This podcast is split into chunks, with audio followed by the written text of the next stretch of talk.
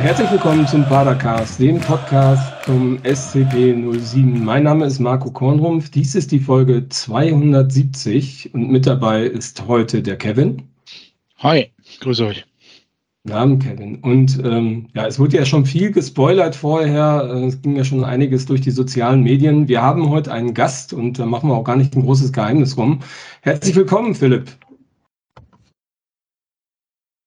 Hi, Servus. Freut mich hier dabei zu sein. Ja, danke, dass du da bist. Also Philipp, hinter Philipp, wer es jetzt noch nicht erkannt hat, äh, versteckt sich äh, Philipp Clement. Ähm, ja, schön, dich dabei zu haben im Podcast. Ähm, ähm, eine kleine Warnung schon, du müsstest zwischendurch mitdenken, weil am Ende des Podcasts fragen wir dich einmal nach deinem größten Traum, den du noch verwirklichen magst in deiner Zukunft.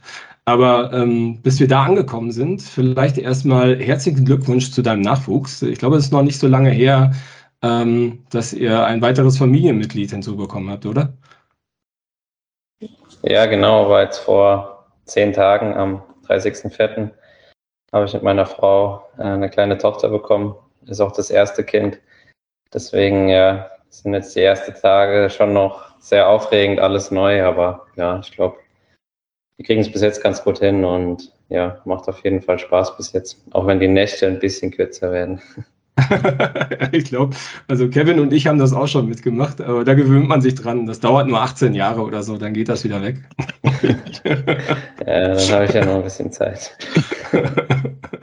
ja, genau. Ja, nochmal herzlichen Glückwunsch. Und ähm, dazu gibt es auch noch eine Anekdote zu deiner Frau. Und zwar, ähm, äh, das wird äh, deiner Frau sicherlich nicht bewusst sein, aber als du damals im Winter 2018, man es glaube, glaube ich, äh, zu uns gewechselt bist, ähm, das erste Mal zu uns gewechselt bist, ist deine Frau mit einer Fahrgemeinschaft, Mitfahrgelegenheit von Mainz Richtung Paderborn aufgebrochen.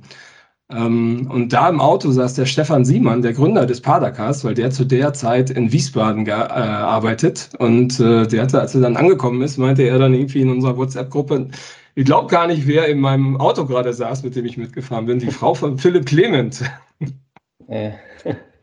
Ja, ja, die Story kenne ich. Das habe ich schon mal weiß gar nicht, wer mir das erzählt hat, aber irgendwie habe ich das mal erzählt bekommen oder mitbekommen. Ähm, Echt? Ja. ja, doch. Oder ich weiß nicht, ob ich es bei euch mal irgendwie, als ich mal reingehört habe, dass ich es da mal mitbekommen habe, aber äh, mir ist es, äh, mir ist die Story bekannt und ich habe es auch heute meiner Frau erzählt, dass ich da heute in dem Podcast mit dabei bin, aber sie war dann so ehrlich und hat gesagt, dass sie sich an die Autofahrt jetzt nicht mehr so ganz im Detail erinnern kann. Also, keine bleibende Erinnerung für sie. okay, das passt ja. Und wer, und wer, konnte damals ahnen, dass du äh, so viel Einfluss auf den SCP nimmst und äh, auch so eine rasante Fahrt dann mit dem SCP hinlegen wirst in den nächsten Jahren? Also äh, damals konnte sich ja noch niemand was unter dem Philipp Clement vorstellen. Ähm, ja, eigentlich ähm, eine surreale Situation. Ich meine, jetzt bist du in unserem Podcast, äh, bist das zweite Mal bei uns sozusagen, aber eigentlich wurdest du am Freitag ja zum zweiten Mal schon verabschiedet vom SCP. Wie fühlt sich das an, so der zweite Abschied, offizielle? Ja, ja eigentlich war es äh, witzigerweise der erste offizielle Abschied, weil ich damals eigentlich gar nicht so wirklich verabschiedet wurde, weil dann der Wechsel in der äh, Sommerpause erst so über die Bühne gegangen ist und diese Saison ja dann schon vorbei war und ähm, ich dann jetzt so eine richtige Verabschiedung gar nicht bekommen hatte, ähm, weil das einfach damals halt nicht so zeitlich reingepasst hat. Deswegen, ja, war es jetzt eigentlich so der erste Abschied. Ähm, ja, ich meine, so vorm Spiel, wenn man da so sein äh, Bild überreicht bekommt, und zwar ja dann auch schon bald vorm Spiel, ähm, kaum irgendwie was los gewesen im Stadion. Da bin ich jetzt auch mal so ehrlich, dass es jetzt nicht so die Riesenemotionen waren. Äh, dafür war es dann natürlich später bei der Auswechslung äh, ja, mit dem Applaus und den Sprechchören dann schon nochmal ja, was Besonderes, was ich jetzt so noch nicht erlebt habe und ich auch gar nicht weiß, ob man, ob das überhaupt jeder mal in seiner Karriere erleben darf. Und das war dann schon echt eine, eine schönes Erlebnis und ja, das ist dann jetzt für mich zum Beispiel auf jeden Fall eine bleibende Erinnerung. Okay. Ja, es ist vom Verein vielleicht auch ähm, nicht ganz so schlau, das vorne direkt an dem Einlaufbereich zu machen. Also da haben sich mehrere, also ich persönlich stehe immer auf der Südtribüne. in Paderborn und da haben sich mehrere darüber aufgeregt, wieso man das nicht etwas näher an die äh, Südtribüne rangerückt hat, weil dann wäre auch, glaube ich, ähm, in dem Moment der Bildübergabe ein bisschen mehr Emotionen rübergesprungen. Also das äh, hätte man vielleicht auch noch mal optimieren können. Ja, wie, ja kann man. Ich fand das, ziemlich, fand das ziemlich auch erstaunlich äh, oder ziemlich beachtlich, was du gerade gesagt hast, als du ausgewechselt wurdest. Ähm, das war schon krass, oder? Also das hättest du damit gerechnet, dass du äh, ähm, so viel äh, Applaus von, von also klar, hast natürlich auch ein geiles Tor geschossen in dem Spiel, aber äh, ich glaube, das wäre auch unabhängig von dem Tor, hättest du es trotzdem bekommen. Ähm, also hast du A damit gerechnet, ja? Und B, ähm, hast du auch über die Jahre dann vielleicht damit oder jetzt halt nochmal bestätigt bekommen, dass die Fans ja immer, ich weiß nicht, du hast bestimmt auch in der Ferne mitbekommen, immer dir noch nachgetrauert haben, auch, dass du halt weggegangen bist zum VfB? Ja, nee, also ich habe überhaupt nicht damit gerechnet. Ähm, war auch ganz witzig. Es war, glaube ich, so die 85. Minute rum und da hat kurz vorher der Trainer dann zu mir gesagt, äh, ja, äh, ich wechsle dich gleich aus, geh mal so in die Mitte vom Spielfeld, dass du so ein bisschen Abgang bekommst. Und ich war dann eigentlich ziemlich sauer und habe zu ihm gesagt, nee, ich will durchspielen, äh, ich will noch ein Tor schießen. Und war dann echt genervt in dem Moment, weil ich nicht gerne ausgewechselt werde. Und dann habe ich ihm das gesagt und dann hat er, glaube ich, auch so kurz grübelte Trainer. Und dann habe ich halt gesehen, dass die Tafel hochgeht und dann war eben meine Nummer drauf. Und dann war ich halt in dem Moment echt sauer und dachte mir so, ah, ich, konnte, ich, ich konnte ihn nicht umstimmen und bin dann so rausgelaufen und ja, war dann eigentlich eher so ein bisschen genervt und als dann der Stadionsprecher meinen Namen irgendwie genannt hat und dann so der Applaus losging und ich ja dann auch so äh, den Weg äh, an der Kurve nochmal vorbei machen musste, in Anführungszeichen, ähm, ja, dann war es natürlich schon ein geiles Erlebnis und habe dann auch zum Trainer danach gesagt, dass es auf jeden Fall die richtige Entscheidung war, mich auszuwechseln und äh, dass er da schon recht hatte, dass ich äh, den Abgang dann so mitnehmen sollte. Aber ja, war auf jeden Fall äh, überrascht und jetzt auch um auf die zweite Frage zu antworten. Ähm, ja, wurde mir dann schon noch mal mehr bewusst, äh, was ich hier vielleicht auch so für ein ja, Standing habe oder keine Ahnung, wie man es jetzt so äh, zeichnen ja. soll. Ja, aber es war jetzt auch so bei meiner Rückkehr, dass dann äh,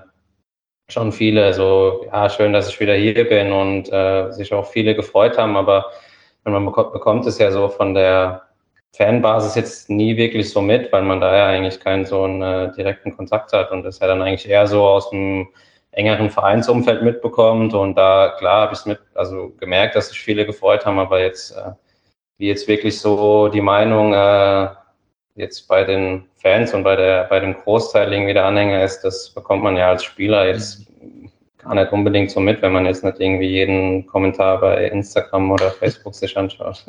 Und selbst da weiß man ja auch nicht, ob das so aussagekräftig ist.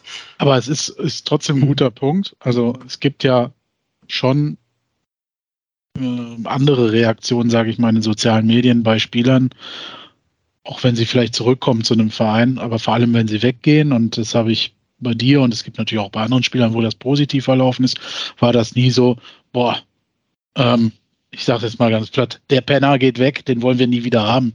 Ne? Soll er zusehen, wo er bleibt. So, ne? Das gibt es bei anderen Spielern ja schon auch ganz anders. Ne? Das hast du sicherlich von Mannschaftskollegen auch mal miterlebt. Ähm, ähm, das ist ja schon, also deswegen, weil du gesagt hast, ein Standing, ich glaube, das ist sehr hoch hier und man hat, glaube ich, bei dir auch nie ähm, dir übel genommen, dass du den Verein gewechselt hast, sondern im Gegenteil, man hat dann schon auch gesagt, okay, der will jetzt halt beim größeren Verein sein Glück versuchen ne? Äh, und halt seinen Traum Bundesliga äh, äh, dann auch verwirklichen und leben. Insofern hatte ich immer den Eindruck, dass das bei dir halt nicht negativ in keinster Weise irgendwie aufgekommen ist. Im Gegenteil, also man hat ja ähm, auch im Padercast immer wieder Philipp Clement nachgetrauert. so ist es ja, ne? So lange Zeit auch immer, immer wieder das Thema gewesen, ja, seit du weg warst, hat im Mittelfeld so dieser kreative Moment und halt auch der Spieler gefehlt, ähm, der auch mal einen Standard gefährlich bringen kann oder so. Ne? Also das hat man immer wieder gehört, gelesen, das war so oder ist so. Ja, ja ich meine, klar, es war ja auch jetzt die Zeit, die ich jetzt da gewesen war, ähm, damals war natürlich auch so eine Erfolgsstory. Ne? Ich war ja, anderthalb Jahre hier und wir sind zweimal aufgestiegen und ja, jetzt gerade auch an dem zweiten Aufstieg hatte ich jetzt irgendwie auch nicht gerade einen kleinen Anteil dran, äh, sage ich jetzt mal ganz selbstbewusst. Ähm, ja, passt schon. Ja, ja, und klar, das bleibt dann natürlich äh, positiv in Erinnerung und ist mir auch positiv äh, auf jeden Fall in Erinnerung geblieben, die Zeit. Es war halt so ein bisschen mit der Konstellation, dass ich dann im Endeffekt von einem Erstligisten zu einem Zweitligisten gewechselt bin. Da war dann, glaube ich, schon auch Unverständnis da ja. und ist ja auch irgendwie verständlich. Also da habe ich mich dann auch vielleicht selbst mal gefragt, so, ja, war das jetzt der richtige Schritt? Aber ähm, das hatte ich auch damals bei dem Wechsel gesagt, dass es ja irgendwie schon ein langfristiger Vertrag war und man ja dann auch nicht nur für eine Saison unterschreibt und das ja eher auch so ein bisschen langfristig sehen muss, so ein Wechsel. Und daher, und dann glaube ich, die Leute, die sich auch wirklich äh, ja, mit dem Wechsel irgendwie ein bisschen detaillierter auseinandergesetzt haben, das schon auch verstanden und konnten das nachvollziehen. Ich habe ja auch den Vorteil, dass ich jemanden kenne, der dich kennt. Mit dem habe ich dann auch mal gesprochen. Schöne Grüße an ja. Raphael. ähm, nein, alles gut. Ähm, ich fand, ich wollte auch gar nicht so sehr über den Wechsel damals sprechen, sondern ich, mich hat immer interessiert ein Moment, den es dann gab, halt in Dresden. Ähm, du hast ja gerade angesprochen, da, dann war dir ja klar, okay, jetzt steigen wir auf einmal auf und ich wechsle zum Zweitligisten. Aber dieser Moment, so, also wie war der in Dresden? Mal unabhängig, ob der VfB jetzt Zweitligist war oder nicht. Ähm, ja. Hat man dann in dem Moment so dieses Gefühl, ach krass, jetzt bin ich ja mit denen wirklich in die Bundesliga aufgestiegen, hätte ja eigentlich auch, also hätte ja bleiben können oder ich weiß nicht. Also das wäre ja. eigentlich schon cool gewesen, weil das Team, man hatte zumindest den Eindruck, dass das Team halt auch so neben dem Platz ganz gut zusammenpasste, ne? Ja, ja, klar. Also es war schon irgendwie eine seltsame Konstellation damals. Also es war ja ganz ich extrem halt dich, Dresden. Ich sehe halt dich mit Matthias Hack und ich glaube, ich weiß gar nicht mehr, Kröschi, Kröschi genau. Nee, und ja. der Rest ist schon losgerannt und so. Du bist ja dann auch noch ja. los, aber das, ja. in dem Moment dachte ich, ach guck mal, jetzt äh, äh rattert es gerade in ihm so ein bisschen. Ja, das war ja damals diese Story, die ging ja auch so ein bisschen durch die Medien, dass äh, mir der Schiri noch so ein bisschen eine Fehlinformation zugesteckt hatte. Also da war äh, damals der Schiri, mit dem verstehe ich mich ganz gut und ähm, der hatte mich immer so ein bisschen über den Spielstand äh, von Bochum Union Berlin auf dem Laufenden gehalten. Ach, krass. Und ich weiß es jetzt gar nicht mehr so im Detail. Und dann hat er halt irgendwann gesagt, ah ja, äh, es steht jetzt 2-1. Und dann war ich so, hm, okay. Dann kam er kurz danach und sagt, ja, es steht 2-2. Und dann war ich schon so, bitte nicht, weil das wäre ja echt so gewesen, dass wir dann in der Relegation gegen Stuttgart gespielt haben. Ich glaube, da war schon ja. sicher, dass Stuttgart in der Relegation ist. Und mhm. ich hatte jetzt damals den Vertrag noch nicht unterschrieben, ähm, aber ja, es hat sich schon so angebahnt, eigentlich, dass der Wechsel so über die Bühne geht. Ja. Und das Spiel wäre ja echt so der Horror gewesen, ne, für mich dann in der Konstellation. Und dann kam der Schiri irgendwie nochmal zwei Minuten später und hat zu mir gesagt, ja, es steht 3-2 für Union. Und da ist halt bei mir irgendwie so Kopfkino losgegangen und ich habe da auch nicht gewusst, ob er mich jetzt irgendwie auf den Arm nehmen will, weil es will, weil es echt so kurz nacheinander war. Und ja, dann ähm, war ja Spielschluss und dann sind ja von uns irgendwie fast alle in die Kabine gerannt, um irgendwie ein Fernsehen zu sehen. Und dann dachte ich mir nur so, ja, was rennen die denn alle in die Kabine, als ob jetzt Bochum noch irgendwie das 3-3 macht in so einem Spiel und habe halt eher so gedacht, wie bescheuert sind die eigentlich? Und mhm. war ja dann auch, glaube ich, mit der Einzige, der noch auf dem Platz war, weil ich eben äh, dann auch da bei Haki und bei Crashy stand. Und dann hat es halt irgendwie, habe ich so, ja, dann habe ich irgendwie so mitbekommen, dass da halt 2-2 steht und war halt irgendwie komm, so völlig konfus und wusste gar nicht irgendwie, was Sache ist. Und dann auf einmal sind alle aus der Kabine gestürmt gekommen und ja, dann wusste ich ja zumindest, dass wir aufgestiegen sind. und ja, das war dann mit der Vorgeschichte echt so, ja, Gefühlsachterbahn und ja, klar war es dann irgendwie schade, auch so, ich meine, wir haben dann zusammen gefeiert und es war auch echt irgendwie was Besonderes und so, ja, eine geile Truppe, aber ja, ich war schon dann auch ein bisschen traurig, weil ich eben, ja, eigentlich wusste, dass ich jetzt in den nächsten Tagen dann bei Stuttgart unterschreiben werde. Und bei Stuttgart wusste ich ja dann nicht, äh, ob die jetzt erste oder zweite Liga spielen, weil mhm. die ja in die Relegation mussten und aber irgendwie so der Klassiker hat man ja auch gesagt, ne, Stuttgart hat viel mehr Qualität und die werden gegen Union auf jeden Fall gewinnen, wie man es irgendwie so gefühlt bei jeder Relegation sagt. Und ja, kam ja dann leider anders. Äh, ja. Mhm. Ja, krasse Entwicklung, ne? Also ich finde das immer interessant, dass man sieht das ja immer so aus Fansicht oder, ne, also aber so was, wie das in, was in so einem Spieler dann vorgeht, ist halt auch mal ganz spannend. Also das sind jetzt so Einblicke, die kriegt man ja sonst so gar nicht. Ne? Also ich glaube, die hast du in einem Interview, weiß ich nicht, zumindest habe ich solche Interviews noch nicht gelesen oder gesehen, wo du das dann erzählt hast. Mir war das nur damals aufgefallen, dass du halt, wie gesagt, bei Kröschi und äh, Haki äh, stehen geblieben bist und ich habe mich gewundert, weil der Rest halt hin und her gerannt ist in die Kabine, äh, wieder raus mit Bier in der Hand. Äh, ja. Ja, das war so die Erklärung, weil ich eben davon ausgegangen bin, dass Union führt und jetzt dachte ich, muss nicht auf dem Fernseher gucken, weil ich jetzt immer damit gerechnet habe, dass Bochum irgendwie noch einen Ausgleich schießt, aber war da einfach falsch informiert gewesen. Also wir haben dich auf alle Fälle in der Saison danach, Entschuldigung, ähm, stark vermisst. Also dein Name wurde sehr häufig genannt, äh, in sehr vielen Situationen, nicht nur im Padercast, also ich glaube allgemein ähm, ja, hat man dich sehr vermisst. Und ähm, ich meine, du bist ja jetzt im Endeffekt zurückgekehrt, auch wenn es jetzt erstmal nur für eine halbe Saison war. Ähm, hat das so ein bisschen den Ausschlag auch gegeben, deine Entscheidung ähm, Richtung Paderborn zu wandern? Weil wenn ich das richtig verstanden habe, gab es da ja auch mehrere Optionen für dich. Jetzt in der Leihsituation. Ja, ja, es gab noch so mh, hm, zwei, drei andere Optionen. Ähm, muss man ja aber auch dazu sagen, dass ähm, Winter ja meistens Vereine irgendwie nach neuen Spielern Ausschau halten, bei denen es jetzt nicht ganz so liegt und nicht so ganz so gut läuft.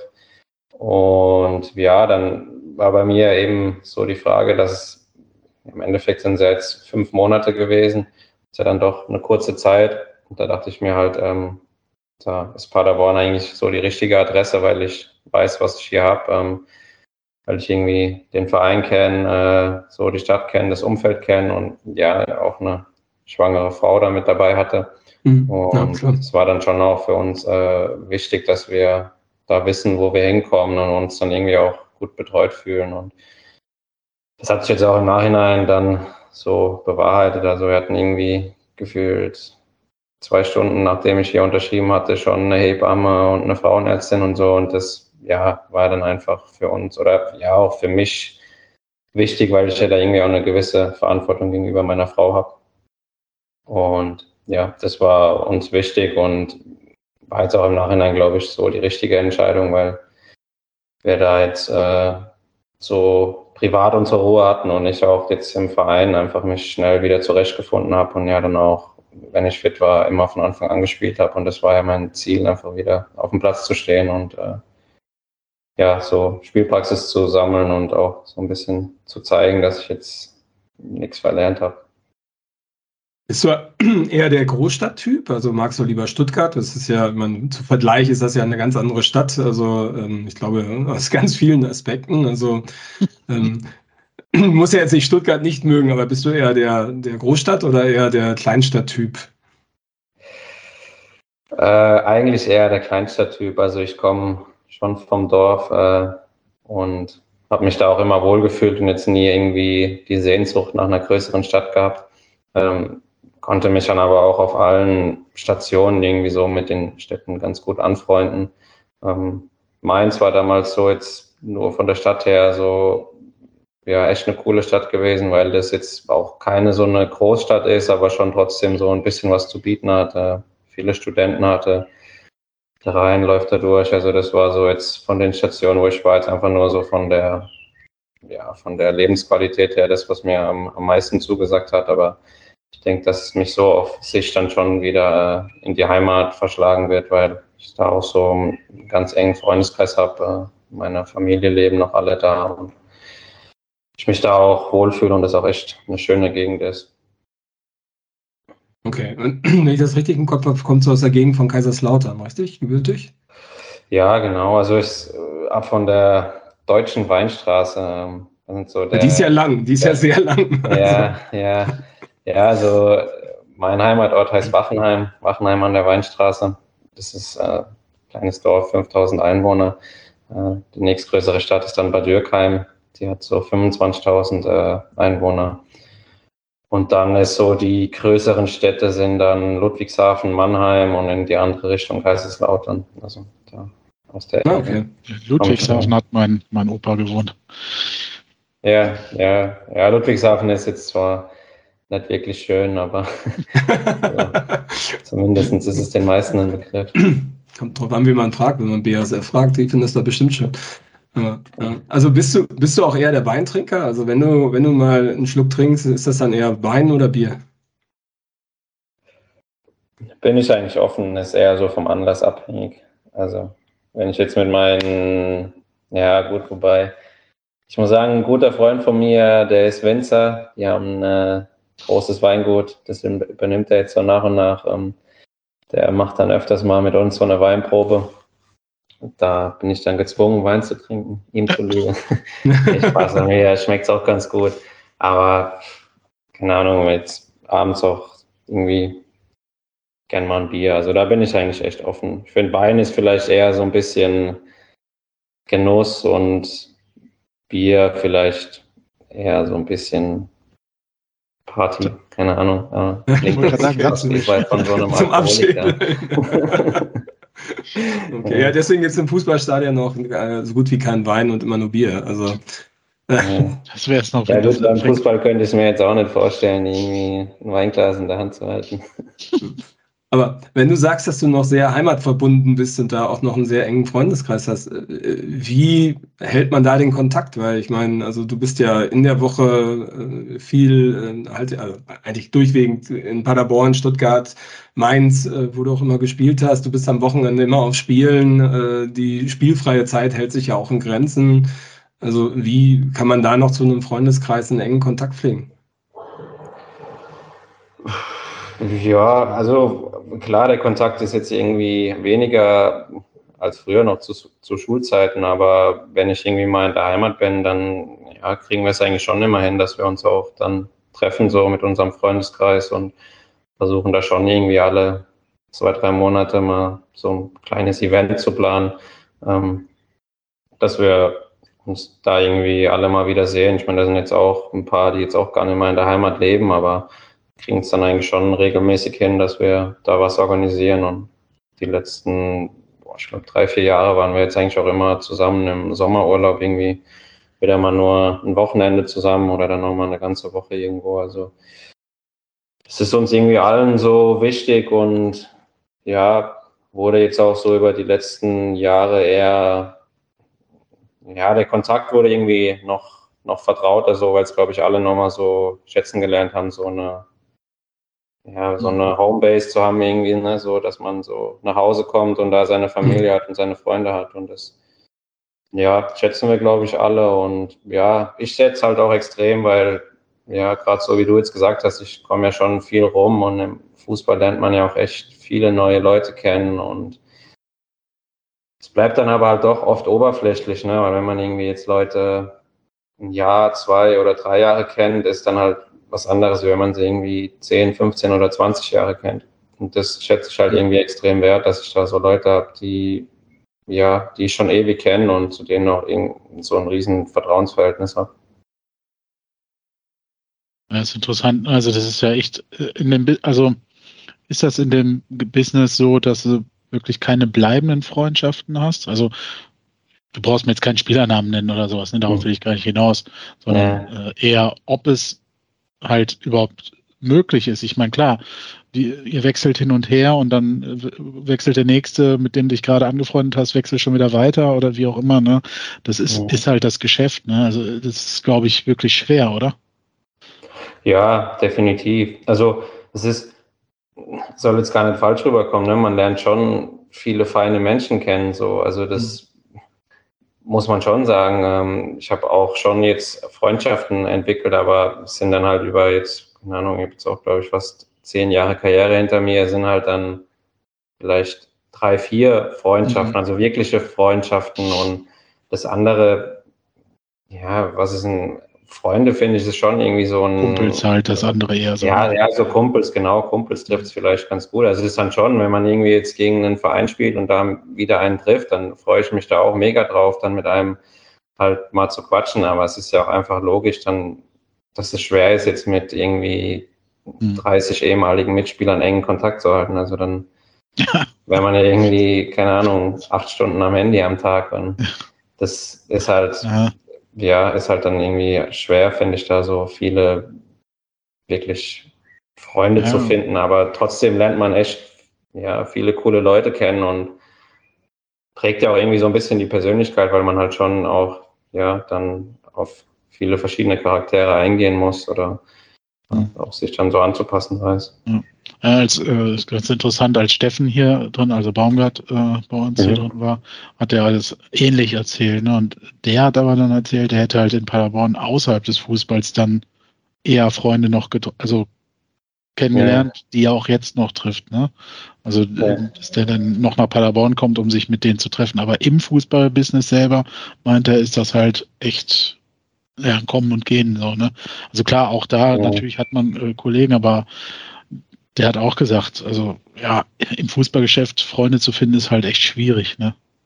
Ja, ja, aber es ist, glaube ich, auch noch ein Punkt, also es ist zumindest bei mir so, ich bin eigentlich auch immer froh, wenn ich jetzt in der Stadt auch Leute außerhalb vom Fußball kenne, weil man ja schon sagen muss, wenn man jetzt mit Fußballerkollegen irgendwie dann auch in der Freizeit unterwegs ist, kommt man ja früher oder später dann doch immer wieder auf den Fußball zu sprechen. Mhm. Und das finde ich halt eigentlich ganz schön, wenn man dann irgendwie jetzt Leute kennt, die jetzt weniger mit dem Fußball am Hut haben, dass man halt auch einfach mal über andere Dinge spricht und da jetzt nicht immer so der Fußball im Vordergrund ist. Das finde ich ist eigentlich so, das ist mir halt immer wichtig, dass ich dann auch einfach, ja, so mit Leuten unterwegs bin, die irgendwie halt du, ich auch kann ihre Probleme haben, so ihre Alltagsprobleme haben und dann irgendwie jetzt nicht mir erzählen, was der Trainer für ein Idiot ist oder wie das Spiel irgendwie am Wochenende war oder so. Das schätze ich eigentlich immer ziemlich. Hm. Kann ich, kann ich total nachvollziehen. Also kenne ich von mir auch. Also als ich mit diesem Beruf angefangen habe, äh, damals Sportjournalist, äh, war das ähnlich, ne? bist du zu Freunden gekommen und dann, boah, äh, wen hast du denn jetzt interviewt und bla und bla. Und ich habe mir dann irgendwann im Laufe des Abends gedacht, boah, ja, jetzt ist gut, ne? Also keine ja. Ahnung. Das ist natürlich immer klar, für die andere Seite ist das halt total spannend, weil das halt was Außergewöhnliches ist. Aber man selber will halt dann auch irgendwann mal, wie du sagst, einfach mal nur ins Kino gehen und nicht über das, über Fußball oder so sprechen, ne? Oder was ja. essen gehen und halt über irgendeinen Quatsch halt äh, sich kaputt lachen, ne? Also ja. kann ich gut nachvollziehen. Ja. Es, war, es war vielleicht ein gutes Stichwort. Also, was beschäftigt dich außerhalb vom Fußball? Also, jetzt unabhängig von dem Familiennachwuchs, den du gerade hattest. Also, was hast du sonst so gemacht, um dir die Zeit zu vertreiben? Was habt ihr unternommen? Was sind deine Hobbys neben dem Fußball? Also, ich habe, äh, oder ich bin noch dabei, ein Fernstudium zu machen. Ähm, bin da jetzt aber eigentlich größtenteils fertig. Also, ich habe jetzt gerade meine Bachelorarbeit geschrieben und die abgegeben und habe jetzt noch eine Prüfung erübrigt. Das habe ich jetzt so über, ich weiß gar nicht, ich glaube knapp fünf Jahre gemacht. Ähm, habe mir ein bisschen Zeit gelassen, aber ja, die hatte ich ja jetzt auch in dem Fall. Ähm, das war jetzt so neben dem Fußball, sage ich mal so, die, die Hauptbeschäftigung. Und sonst in meiner Freizeit äh, lese ich gern. Ähm, ja, so Finanzen finde ich ein ganz spannendes Thema. Ähm, lese gerne Sachbücher auch so über, über Fußball, einfach irgendwie, was es da halt so für Themen gibt. Biografien finde ich spannend, irgendwie von erfolgreichen Fußballern. Ähm, finde ich immer ganz interessant, mal so deren Blickwinkel ähm, so kennenzulernen. Ja, dann Fußballmanager spiele ich ganz gern. Ähm, so früher, als ich noch vor ein paar Jahren habe ich auch noch relativ viel FIFA gespielt. Das habe ich mir mal so vor zwei, drei Jahren aber dann abgewöhnt, ähm, worüber ich auch froh bin. dann, ich gucke viel Fußball, also gucke schon eigentlich dann jetzt, ja, Bundesliga, Champions League und so, gucke ich mir schon eigentlich die meisten Spiele an. Ähm, ja, so dreht sich schon vieles um Fußball. Ähm, auch schon, Fußball ist auch so mein Hobby, meine Leidenschaft. Also jetzt echt so selten, dass es mich jetzt wirklich nervt. Also klar, wenn es jetzt irgendwie so um, um meinen Fußball geht und das dann irgendwie so immer im, im Vordergrund steht, dann nervt es vielleicht schon irgendwann mal. Aber wenn ich mir jetzt irgendwie ein schönes Champions League-Spiel angucken kann, dann ja, ist das so für mich echt, da, da freue ich mich dann den ganzen Tag drauf. Ja.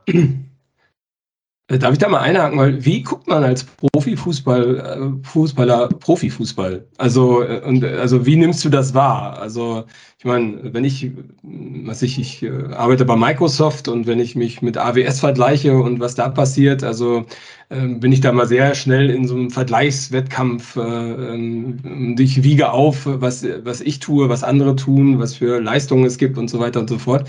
Ist das als Profi-Fußballer genau das Gleiche oder wie schaust du Fußball? Also wenn es jetzt hochwertiger Fußball ist.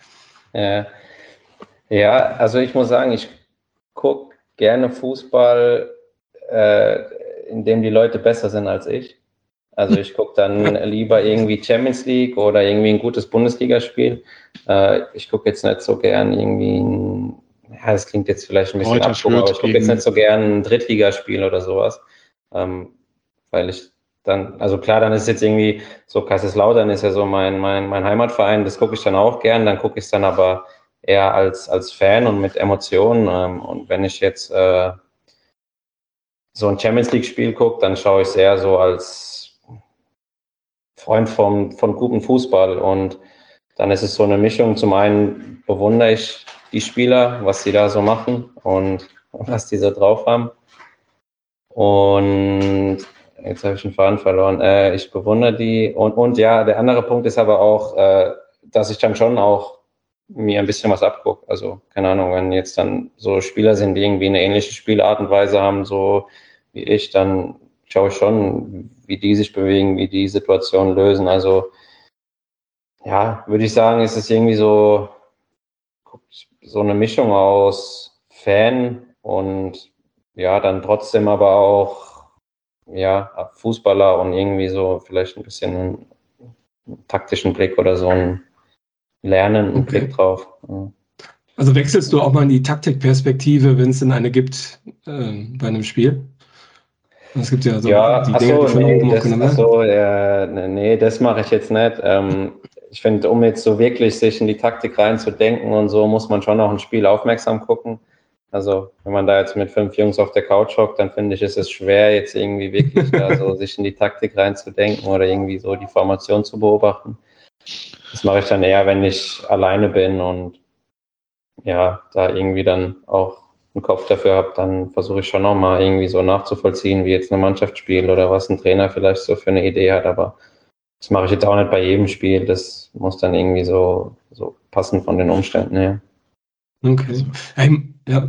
Nee, ich wollte wollt nur sagen, mit Svenner oder so geht das sowieso nicht. Also wenn man mit dem Fußball guckt, dann das ist ganz furchtbar mit dem Typen, ey. Der ist so hyperaktiv, das ist unglaublich.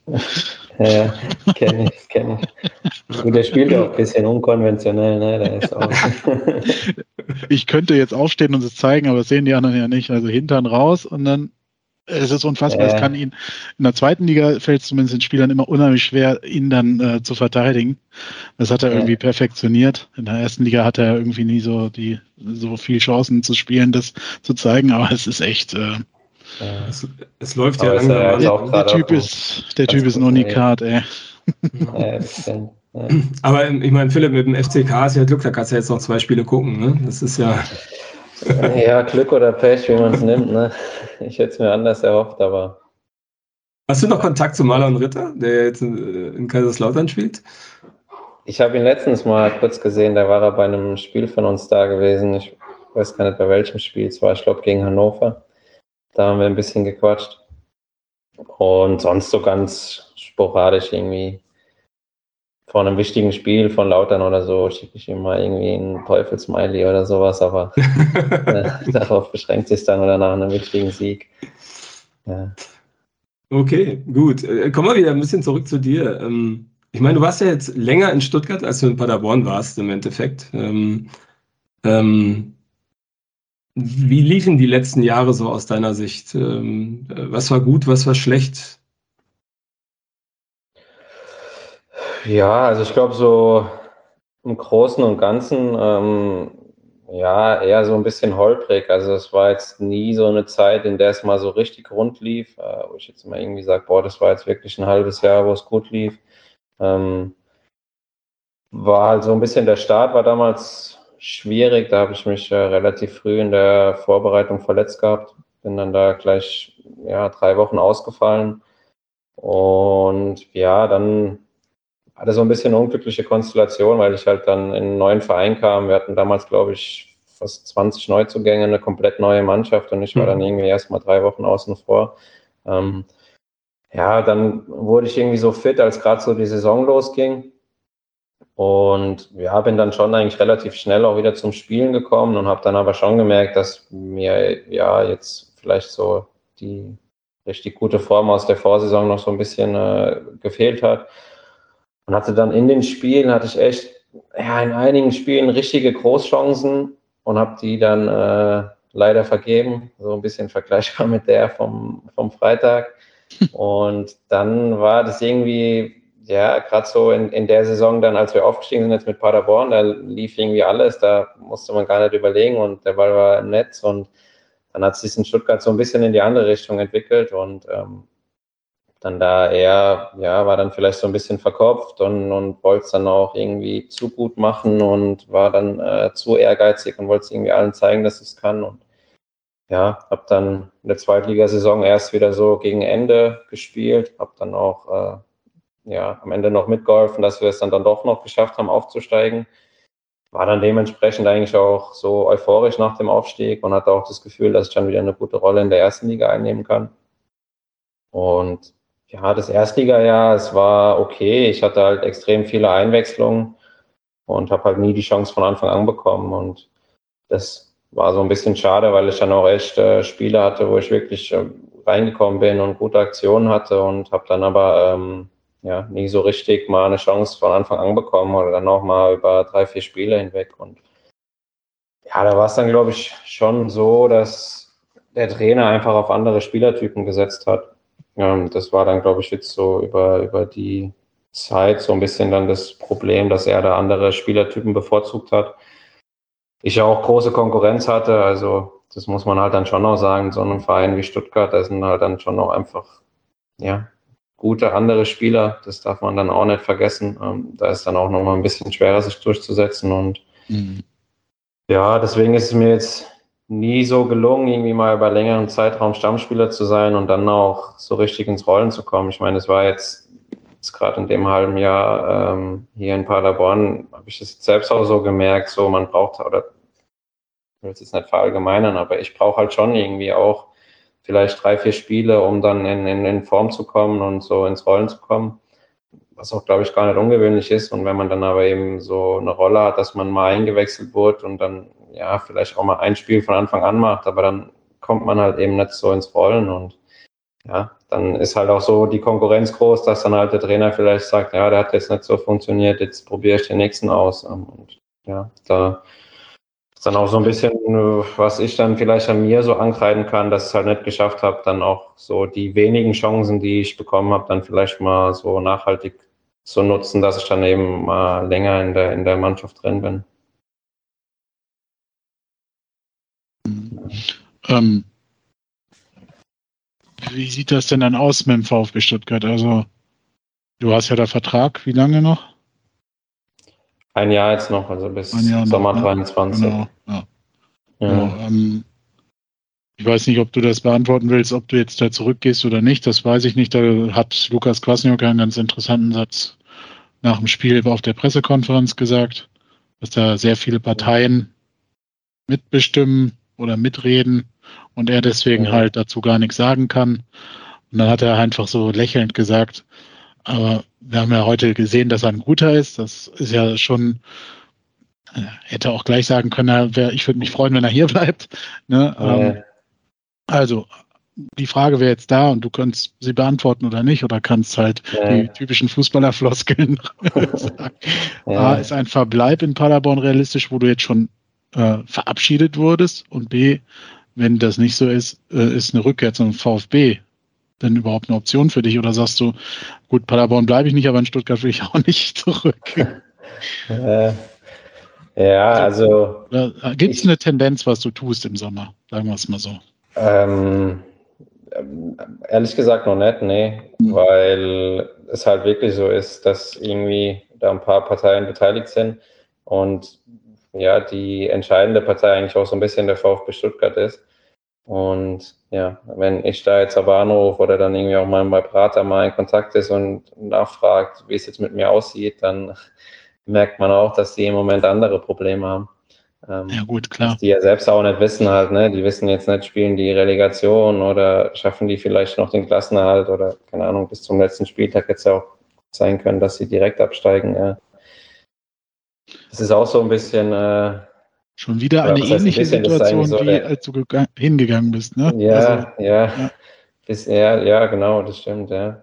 Und ja, ich hatte auch jetzt so mit meiner Frau irgendwie so vor zwei, drei Monaten gesagt, also war dann irgendwie auch so, ja, ich will eigentlich frühzeitig wissen, wie es im Sommer weitergeht, jetzt mit Familie und so, dann verschieben mhm. sich auch die Prioritäten so ein bisschen und habe jetzt auch so mit der Zeit gemerkt, dass es halt einfach unrealistisch ist, dass man da irgendwie so früh jetzt schon eine Entscheidung äh, bekommen kann, weil ja jetzt halt noch dazu die Situation in Stuttgart unklar ist. Ähm, was ich halt jetzt gemerkt habe, gerade jetzt in dem letzten halben Jahr, das wurde mir halt nochmal deutlich, dass ich schon ja gerne irgendwo bin, wo ich auch wirklich gewollt bin und wo mhm. ich eine Rolle spiele und wo ich auch Vertrauen bekomme und ja, klar. Dann kann ich auch zeigen, was ich kann und das ist halt mir wichtig, so Richtung Sommer, dass ich da äh, in einem Verein bin, ja, wo ich gern gesehen bin und äh, da auch ein klarer Plan da ist äh, und ich jetzt nicht irgendwie einer von vielen bin und so mal mitschwimmen soll.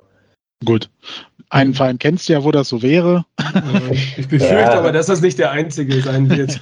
Nein, natürlich. Ja. Von daher. Äh, Will ich da auch gar nicht äh, nötigen zu einer Aussage oder so. Ne? Ähm, nee, also ich, ich, ich würde auch, wenn es jetzt was geht, würde ich da auch offener sein. Aber also es ist wirklich so, dass noch alles offen ist. So klar, Paderborn hat jetzt schon mal irgendwie mir auch mitgeteilt, dass sie es gut vorstellen könnten, dass ich, dass ich hier bleibe. Und ja, aber wie gesagt, es ist noch ein bisschen okay. zu früh, um da jetzt irgendwie schon konkreter zu werden. Rufen wir dann einfach nochmal an. ja, genau. Du hast, du hast gerade deinen Berater ähm, erwähnt. Ähm, du bist bei Think Forward, wenn ich das richtig sehe. Ähm, ist ja faszinierend, was man alles über Fußballspieler im Internet findet. Ähm, äh, wir haben mit, mit Sven Michel da auch drüber gesprochen. Ähm, äh, Sven Michel hat gesagt, er hat ein sehr vertrauenswürdiges Verhältnis mit seiner Berater. Es gibt auch gar keinen Vertrag äh, zwischen ihm und dem Berater, ähm, sondern es ist eher wirklich ein vertrauensbasiertes Miteinander. Wie siehst du das, so das Thema Berater? Das wird ja auch immer stark diskutiert in den Medien. Berater sind gierig etc. Also wie ist dein Verhältnis? Ist das eher ein geschäftliches oder ist das schon ein Vertrauensverhältnis? Ähm, wie gehst du das Thema an? Ja, ich würde sagen, sowohl als auch. Also auf der einen Seite vertraulich, auf der anderen Seite aber auch geschäftlich. Ähm, ich glaube, ja, was Berater angeht, ähm, finde ich, wird oft so ein bisschen vergessen, dass die Spieler auch so ein bisschen dafür verantwortlich sind, äh, mit was für einem Berater sie zusammenarbeiten. Also mhm. ich meine, das ist, ich glaube, man, ich weiß nicht genau, hätte ich im Studium vielleicht besser aufpassen sollen, aber ich glaube, dass man auch eigentlich gar keinen Vertrag mit seinem Spielerberater haben darf, so einen richtigen. Also es gibt, glaube ich, nicht dieses Exklusivrecht, dass dich irgendwie, dass du, dass nur ein Berater dich äh, vermitteln darf. Ähm, von daher sollten die Beziehungen eigentlich immer auf Vertrauen basieren.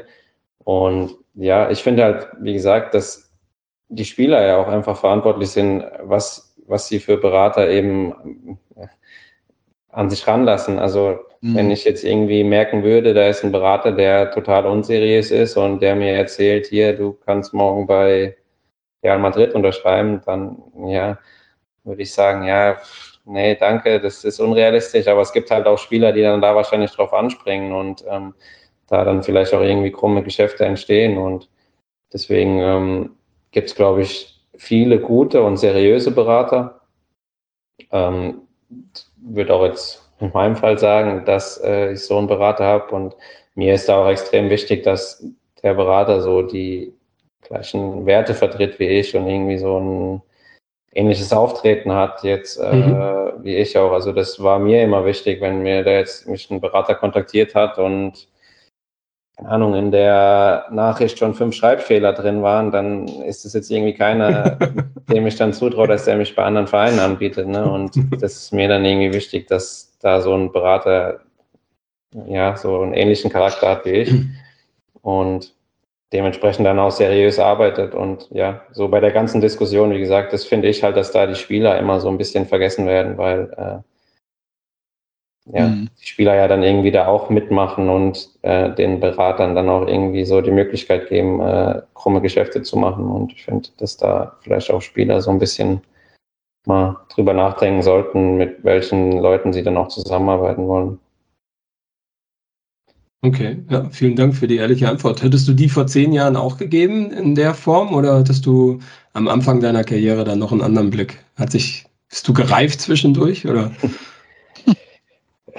Ja, gute Frage. Also ich habe meinen Berater auch so nach den ersten, ich glaube, drei Jahren äh, Karriere habe ich meinen Berater gewechselt. Ähm, ja, weil ich dann auch so das Gefühl hatte, dass mir der Berater damals nicht immer so gut getan hat. Also der war auch super seriös, aber ähm, der hatte immer einen sehr sportlichen Blick und hat mir immer oder mich immer ja versucht irgendwie ja, mir, mir viel über die Spiele geredet und mir da irgendwie mich immer stark kritisiert und so, was ich noch alles besser machen muss und so und mich da ja so ein bisschen unter Druck gesetzt.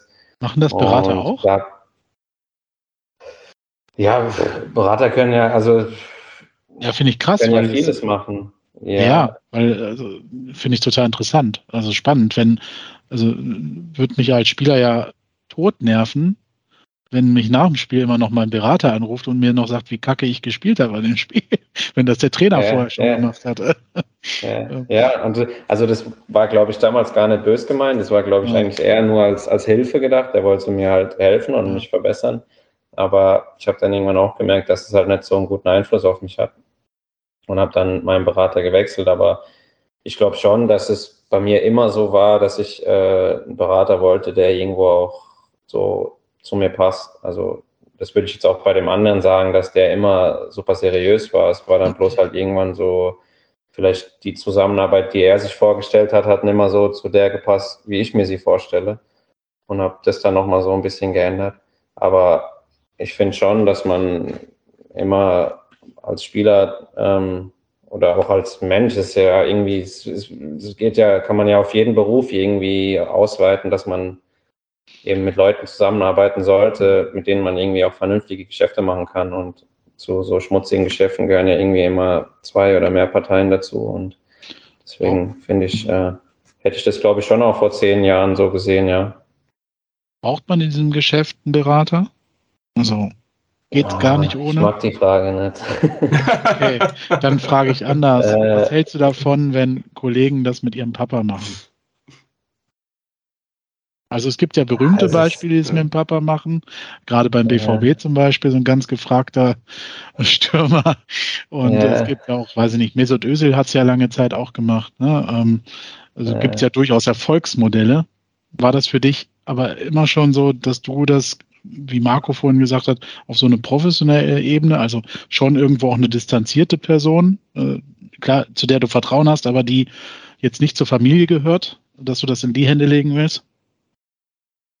Ja, ich glaube, es ist äh, gerade die Beispiele, die du jetzt genannt hast, muss man ja schon sagen, dass das so absolute Topstars sind. Ne? Mhm. Und ich glaube, da muss jetzt nicht der Papa vom Özil oder vom Haaland äh, bei Manchester City anrufen und sagen, ah ja, habt ihr Interesse an dem Haaland? Da ist ja eher andersrum. Also da ja, aber logisch, die inszenieren es ja so ist. immer, ne? So Familie Haaland ja. äh, plus irgend noch einen anderen Typen, den keiner kennt, aber der ist halt auch noch irgendwie, also das ist ja so eine ganze äh, inzwischen Marke schon irgendwie, ne? Das gehört halt dazu. So. Ja. ja.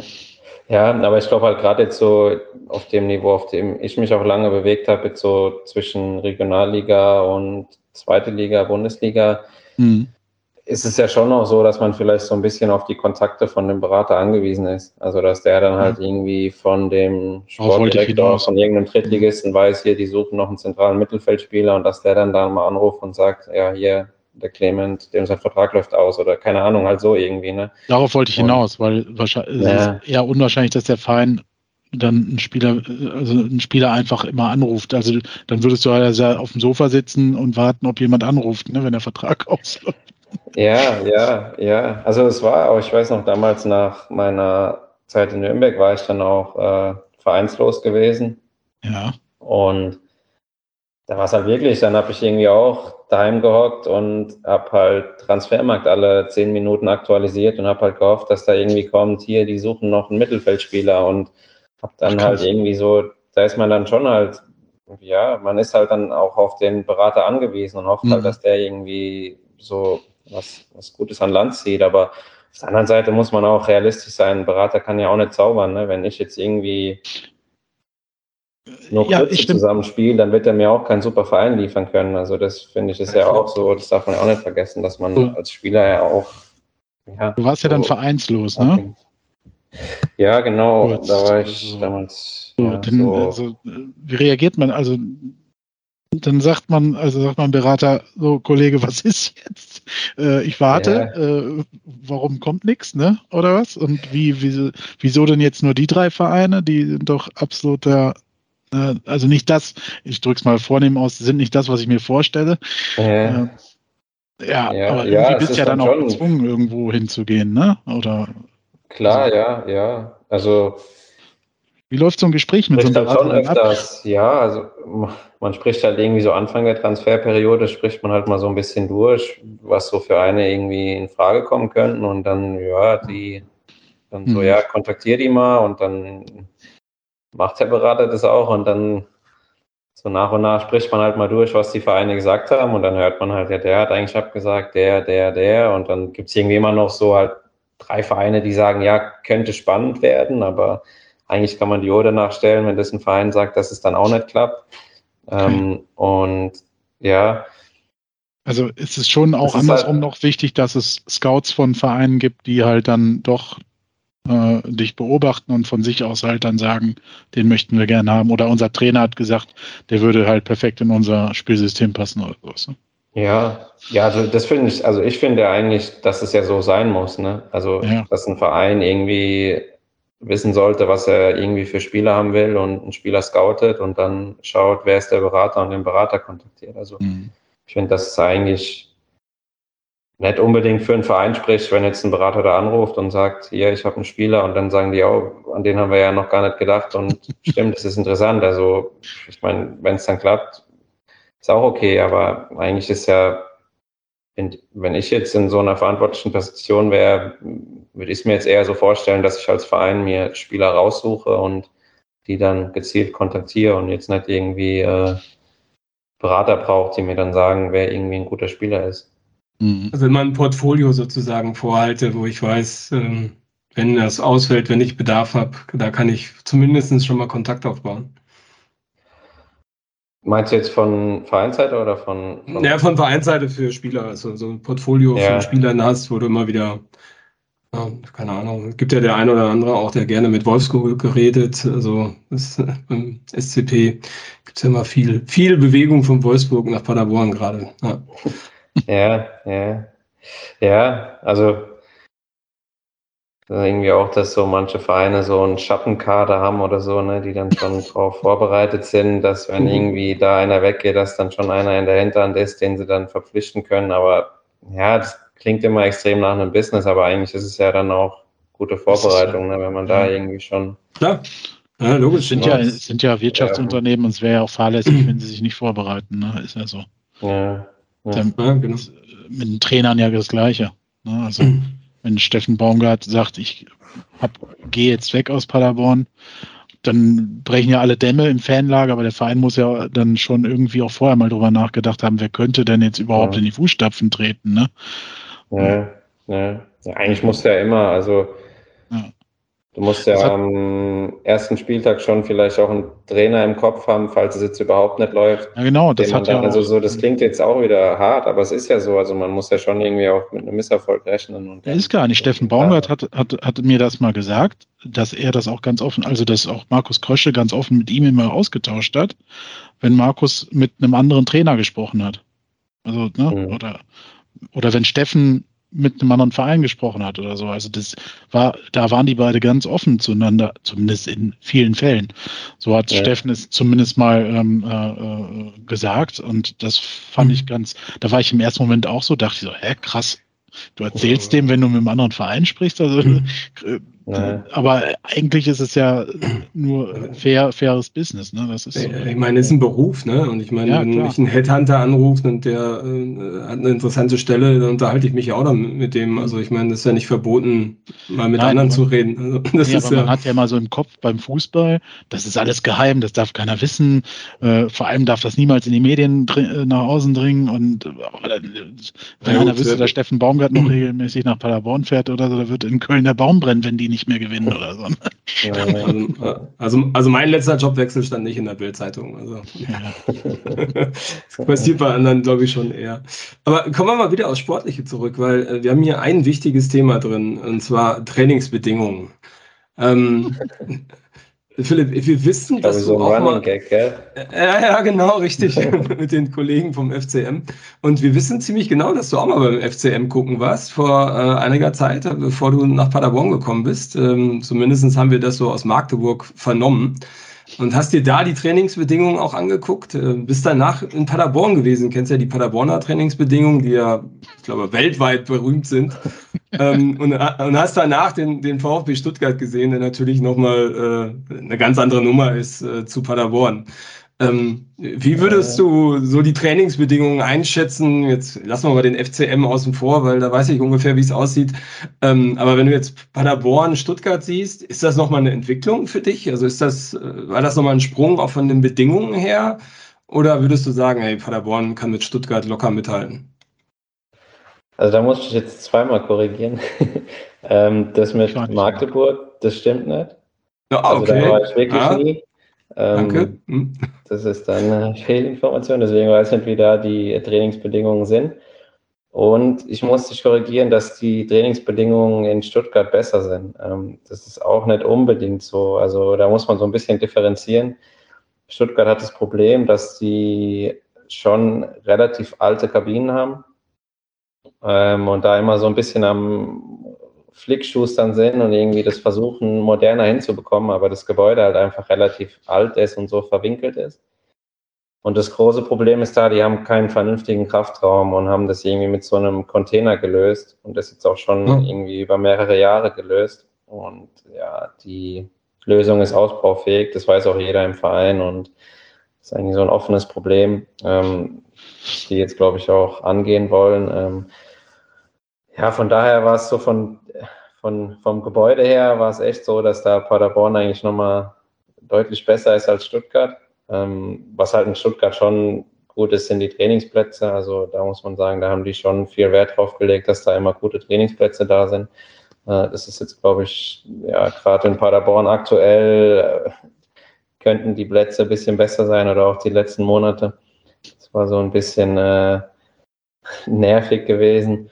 Ähm, ja, aber da muss ich äh, Paderborn auf jeden Fall nett verstecken und da war es mir jetzt auch irgendwie nochmal so ein bisschen bewusst geworden, jetzt von dem Wechsel jetzt von Stuttgart zu Paderborn zurück, dass es halt schon auch irgendwie so ein Wohlfühlfaktor ist, ne? weil im Endeffekt ähm, ist man ja jeden Tag da und es ist mhm. ja der Arbeitsplatz und ja, ja, wenn man jetzt dann in einer schönen Kabine ist oder in einer schönen Dusche, dann fühlt man sich halt schon irgendwie wohler äh, als jetzt vielleicht in einer älteren Dusche oder in einer älteren Kabine. Ich meine, es ist ja im Privaten oder wenn man irgendwie in Urlaub fährt oder so auch nicht anders. Und ähm, ja, da ist halt Paderborn schon gesegnet mit dem, mit dem, äh, mit dem Ge Gebäude da. Okay, ja. ja, gut, also dass äh, du nicht in äh, Magdeburg warst, das gehen wir dann mal an die Kollegen von Magdeburg zurück. Ähm, ja. Vielen Dank für die Fehlinformationen, die werden eh gerade zuhören. Ähm, aber ähm, und es ist ja schön, dass wir nochmal unterstrichen haben, dass die Trainingsbedingungen in Paderborn wirklich gut sind, weil man hört ja gerade, dass wieder zwei Magdeburger Spieler äh, unterwegs sind. Daher, äh. gut, passt das ja ganz gut. Ja. Äh. Vielen Dank. Gerne ähm, mich würde interessieren, aber es passt ja eigentlich eher noch zu dem Vorthema, glaube ich. Ich weiß es gar nicht, aber eigentlich passt es so auch. Ähm, also und auch zu Markus Eingangshinweis, äh, dass du irgendwann am Ende der Sendung nochmal über deine Träume sprechen sollst oder musst oder ja. kannst. Es gibt ja auch diesen Traum, den du sicherlich hattest, den jede, ich denke mal jeder Bundesligaspieler oder Fußballspieler hatte, einmal in der Bundesliga zu spielen oder wie auch immer dauerhaft zweite Liga Bundesliga zu spielen. Und dann kommt ja irgendwann der Moment, wo man älter wird als Fußballer. Und jetzt ist diese romantische Welt beim Fan ja so das Nonplusultra, das Wichtigste für, für einen wie dich, als ein Profifußballer, ist es zu spielen und diesen Beruf auszuüben. Und äh, in Anführungsstrichen, egal wo es ist, Hauptsache du spielst halt in einer hohen Liga. Gibt es dann diesen Moment, also A, ist das so? Und B, äh, wann kommt dieser Moment in einer Fußballerkarriere, wo, er sich, wo der Fußballer sich denkt, okay, romantisch war, bis ich 26 war, schön und gut, jetzt ja. muss ich gucken, dass ich Geld verdiene, um, um ähm, halt nach meiner Karriere. Ja, weißt worauf ich hinaus will? Ja. Also, äh, ist das so? Also ist das bei dir so oder lebst du immer noch so ein bisschen deinen Traum? Und klar, natürlich guckst du, dass du einen Vertrag hast, aber. Ja, ja finde ich eigentlich eine spannende Frage. Es gibt ja ein ähm, prominentes Beispiel von einem Fußballer, der von Union Berlin nach Wolfsburg gegangen ist und ganz offen kommuniziert hat, dass es einfach nur wegen der Kohle jetzt auch war. Ja, ja, also man muss, also ich finde, mir war es schon irgendwie auch immer bewusst, dass es eine Karriere ist. Und ich habe schon auch immer versucht, meine Station irgendwie so auszuwählen, dass ich halt möglichst vorankomme in der Karriere. Und mhm.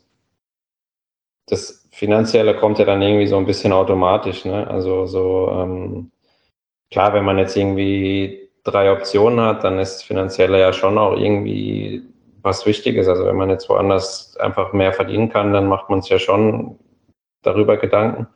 Ähm, jetzt so mit dem noch mit dem Alter mit rein. Also bei mir ist es eigentlich schon das so, dass ich extrem ehrgeizig bin und dass ich schon eigentlich immer auf dem höchstmöglichen Niveau spielen will. Also so, mhm. keine Ahnung, ich könnte es mir ja auch leicht machen und könnte dann irgendwann sagen, boah, jetzt gehe ich in die dritte Liga, zu irgendeinem Verein in der Heimat und spiele da jetzt noch fünf Jahre und muss mich im Training nicht immer so anstrengen, aber habe trotzdem meinen Stammplatz sicher. Aber bei mir ist es so, dass ich mich schon immer auf dem höchsten Niveau messen will und so meine Grenzen auch so ein bisschen ausloten will. Also um mhm. halt dann, keine Ahnung, wenn ich jetzt eine Chance kriege in der Bundesliga, dann will ich die auch auf jeden Fall wahrnehmen und will dann versuchen, mich in der Bundesliga zu beweisen und dann da auch den Ehrgeiz und ja, will dann ja, mich okay. auf, auf dem Niveau messen. Also das ist bei mir schon so verankert und ich glaube, dass das auch bei vielen oder bei den meisten Fußballern so ist, weil er schon irgendwie auch Ehrgeiz dazugehört, um überhaupt dann mal in einer Profiliga anzukommen. Ähm, mhm. Ja, und klar, das Finanzielle ist schon auch einfach wichtig. Also ich finde, das muss man auch gar nicht leugnen. Also es ist ein Beruf und ja, im Endeffekt macht man einen Beruf ja auch irgendwo, um Geld zu verdienen und dann kommt ja bei Fußballern noch so ein bisschen hinzu, dass es auch einfach zeitlich begrenzt ist und weiß nicht, jetzt wenn ich dann mal 45 oder 50 bin, so klar, dann gucke ich zum einen, gucke ich jetzt auf die Erinnerungen zurück und was ich irgendwie für schöne Momente erlebt habe, aber auf der anderen Seite gucke ich ja dann auch auf mein Konto oder gucke, was ich mir für ein Haus ja, habe leisten können oder so. Das, ist, das spielt ja auch mit rein, wenn ich dann irgendwie denke, oh, ich mal lieber ein bisschen mehr Geld verdienen in der Karriere, wäre ja dann auch blöd. Also das ist dann, glaube ich, irgendwie so. Ja, ich finde das auch vollkommen legitim. Ich sehe das sowieso immer so, dass, wie du sagst, dass ja jeder in seinem Berufsleben, denke ich, machen würde und auch machen wird und sollte vielleicht auch. Ähm, ich finde es immer schwierig und das würde ich jetzt mal interessieren, wie du siehst, wenn so ein Vorwurf kommt, ja, jetzt ist der nur wegen der Kohle weggegangen, was ein Söldner. Das ist immer so eine Sicht, da fehlt mir immer äh, von diesen Fans, die das sagen, der Blick auf sich selber, wenn die jetzt in ihrem Beruf sind und ein Angebot von einer anderen Firma bekommen, äh, dann würden die ja auch gehen. Also kann ich mir nicht, also sagen wir mal, die verdienen dann da 50.000 Euro mehr im Jahr, äh, wären die ja blöd, wenn die, wenn die dann nicht wechseln würden. Also gibt sicherlich auch Leute, die dann trotzdem bleiben, aber das muss dann schon eine ganz tolle ähm, Arbeitgeber- und Arbeitnehmerbeziehung sein, dass das so ist. Findest ja, du das auch ja, ein bisschen also, äh, äh, undifferenziert von Fans, wenn, oder also man kann es sicherlich ja irgendwo nachvollziehen, dieser romantischen Fanvorstellung von dem Idol, der halt da der Starspieler ist, aber eigentlich ja. realistisch gesehen ist es doch Kappes, oder? Ja, aber ich glaube, man muss die, also ich habe da schon auch ein bisschen Verständnis für die Fans, weil ich glaube, Fans sind ja irgendwie immer sehr emotional mit so einem Verein mhm. verbunden, dann vielleicht auch mit einem einzelnen Spieler und ja, kennt ja irgendwie auch jeder, wenn man jetzt mit Emotionen bei irgendwas dabei ist, dann setzt ja manchmal vielleicht auch so ein bisschen das rationale Denken aus. Mhm. Ich glaube, dass das jetzt in dem Fall vielleicht auch so ist, ne? Also wenn man irgendwie so seinen Verein als den einzig wahren sieht und dann irgendwie so auch den Spieler als den, ja, so mit dem Verein verbindet und der dann irgendwie den Verein verlässt, dann kann ich schon auch verstehen, wenn da äh, Fans irgendwie enttäuscht sind und das dann auch ja, einem vielleicht so ein bisschen vorwerfen, aber so wie wir es auch vorhin schon so ein bisschen rausgearbeitet haben, also wenn man sich dann wirklich mal so ausführlich, was geht's Geschrei los? ähm, Alles wenn man sich. Wenn du hin musst, sag Bescheid, ne? Naja, ich habe mich eigentlich abgemeldet für heute Abend. okay. ähm, ja, also ich glaube, wenn man sich wirklich, äh, oder wenn sich dann auch Fans mal wirklich in einer ruhigen Minute mit einem Wechsel auseinandersetzen und da vernünftig drüber nachdenken, dann glaube ich, kann man die meisten Wechsel im Fußball schon noch irgendwo nachvollziehen. Mhm. Ich glaube, wenn man es emotional sieht, dann kann man viele Wechsel auch nicht nachvollziehen. Mhm. Also. Du hast ein Wort, ein Stichwort gesagt, wo ich hellhörig geworden bin. Fans identifizieren sich ja auch mit einem Verein. Jetzt ja. bin ich ganz gemein und frage Spieler nicht. Doch, aber anders. Also mhm. ist, glaube ich, eine andere Identifikation. Also ich bin jetzt auch ehrlich, bevor ich jetzt nach Paderborn gewechselt bin, hatte ich jetzt mit dem Verein ja nichts irgendwie am Hut. Also das kann man ja jetzt auch mal so ehrlich sagen. Und genauso ist es ja. Mit Stuttgart auch gewesen. Also klar ist Stuttgart irgendwie ein größerer Verein und man hat vielleicht mal das ein oder andere Spiel mehr gesehen, aber es ist jetzt auch nicht so, dass ich keine Ahnung, den, den VfB Stuttgart jetzt regelmäßig verfolgt habe. Aber wenn ich bei einem Verein bin, dann beschäftige ich mich schon mit dem Verein und beschäftige mich irgendwie auch mit den Fans und versuche mich zu informieren und irgendwie ein Gefühl für den Verein zu bekommen. Und da entsteht dann schon auch so eine Verbundenheit. Aber es ist ja jetzt auch, wenn ich irgendwie dann nur ein, zwei Jahre bei einem Verein spiele, ist die Verbundenheit halt nicht so groß wie jetzt bei einem Fan, der vielleicht schon 15 nee, Jahre von einem Verein irgendwie Fan ist. Also mhm. das, das, hast, ja. du, hast du großen Respekt vor Spielern, die es schaffen, so acht bis zwölf Jahre bei einem Verein zu bleiben im Profibissen? Also wird es wirklich zweite oder Bundesliga? Ja, mega. Also ich habe auch schon zu meiner Frau gesagt, eigentlich ist das auch so meine Wunschvorstellung. Also hm. ich bin zum Beispiel mit dem Stefan Bell von Mainz, bin ich gut befreundet. Das ist eben so einer, mit dem ich wirklich so eine Freundschaft aufgebaut habe mhm. über die Jahre. Der spielt seine, fast seine ganze Karriere jetzt bei Mainz und ja. hat, keine Ahnung, 800 Bundesligaspiele gefühlt für die gemacht. Ähm, und so, der hat sich da so viel aufgebaut und fühlt sich da mega wohl und es ist so seine Heimat jetzt geworden und oder auch der Alexander Hack, mit dem bin ich damals zur gleichen Zeit nach Mainz gekommen und der spielt da jetzt immer noch und wir hatten anfangs so ein bisschen, wir sind so zusammen zu den Profis gekommen und so. Also, ja, gibt eigentlich, ja, fast nichts Schöneres. Ähm, wobei man dann jetzt auch sagen muss, wenn jetzt der Stefan Bell mal ein Angebot von Dortmund oder Bayern bekommen hätte, wenn er jetzt so gut gewesen wäre, dann weiß ich auch nicht, ob er jetzt dann das abgelehnt ja, hätte. Das ja. hängt ja auch immer so ein bisschen davon ab. Ich sag mal, wenn es bei einem ja. wirklich richtig gut läuft, dann ist halt schon auch oft so, dass dann größere Vereine kommen und dann gibt es ja schon auch lukrative Angebote. Es ist halt, ich glaube, so ein bisschen selten, dass man irgendwie sich auf so einem Niveau einpendelt dass man immer gut genug ist, um Stammspieler zu sein in einem Verein, ja. nie irgendwie rausfällt, so dass man dann selbst auch unzufrieden ist und mhm. auch nie irgendwie so rausragt, dass man halt für größere Vereine interessant wird. Und das gibt es, glaube ich, halt selten. Und deswegen mhm. gibt es auch selten so Spieler, die ewig bei einem Verein sind. Ja, und was, also ich, ich, ich, rede jetzt viel, aber nee, ist gut. Ich finde es spannend. Also, und, und ja. was man ja auch, was man ja auch äh, noch dann dazu sagen muss, und da finde ich, muss man auch die Vereine ein bisschen mal in die Pflicht nehmen. Die Vereine sind ja auch dann oft die ersten, die Spieler weg haben wollen, wenn es mal nicht so läuft. Also das ist ja auch schon alles sehr schnelllebig. Also wenn jetzt einer, ich habe es jetzt auch so ein bisschen miterlebt, wenn man dann irgendwie, ich habe jetzt auch einen Vierjahresvertrag gehabt bei Stuttgart Und man merkt ja dann auch recht schnell, dass dann eine gewisse Unzufriedenheit da ist und dann vielleicht nicht mehr so das Interesse da ist von dem Verein, dass der Spieler jetzt ewig da bleibt. Also es ist ja schon auch so, dass die Vereine irgendwie immer ein Interesse dran haben, irgendwie viel Bewegung im Kader zu haben und Spieler, die halt nicht so zu performen, vielleicht gleich wieder auszuwechseln. Aber das finde ich, wird dann manchmal auch so ein bisschen vergessen. Absolut. Aber wenn es das gibt, also jetzt zum Beispiel Verein, egal, jetzt nicht VfB Stuttgart, sondern Verein ist nicht so ganz glücklich und Spieler ist nicht so ganz glücklich.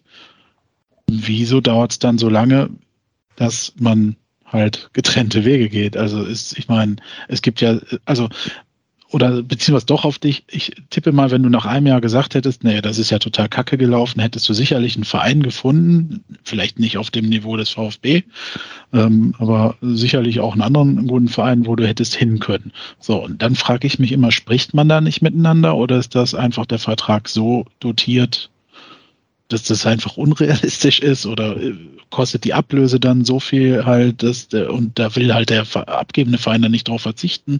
Woran hängt das dann? Weil das ist doch total, also auch für den Arbeitgeber ist das doch total beschissen, wenn da ein Spieler rumläuft, der so eine Fluppe die ganze Zeit sieht.